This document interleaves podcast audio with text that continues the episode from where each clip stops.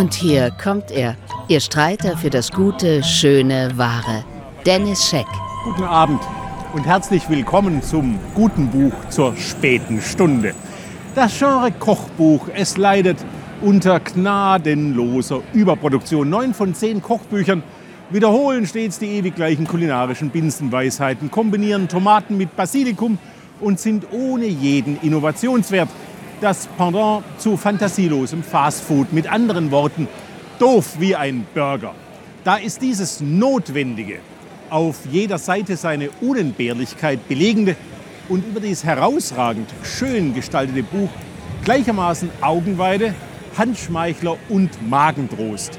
Alles Gute ist ein Buch, das man mit umgebundener Serviette lesen muss und an dem man seine Zunge schulen, seinen Gaumen trainieren und seinen Geist wetzen kann. Der Autor Christian Seiler ist ein österreichischer Journalist, der viel für Schweizer Medien schreibt und neugierig auf die Welt und neugierig darauf ist, wie zum Beispiel in Portugal an der Bar panierte Schweineohren schmecken.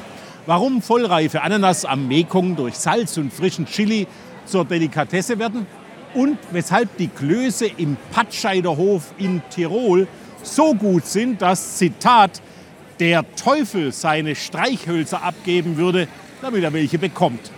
Christian Seiler kann einem das Wasser im Mund zusammenlaufen lassen.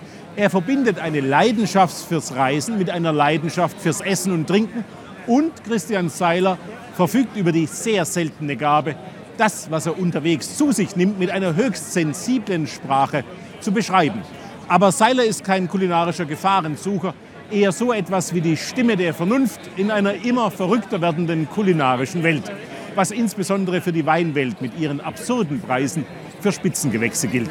Seiler ist kein Ideologe, er verlässt sich auf seine Zunge, seinen Gaumen, seine Nase und auf seine Sprache. Also vertrauen Sie mir, ich weiß, was ich tue und lesen Sie alles Gute, die Welt als Speisekarte von Christian Seiler, erschienen im Echtzeitverlag.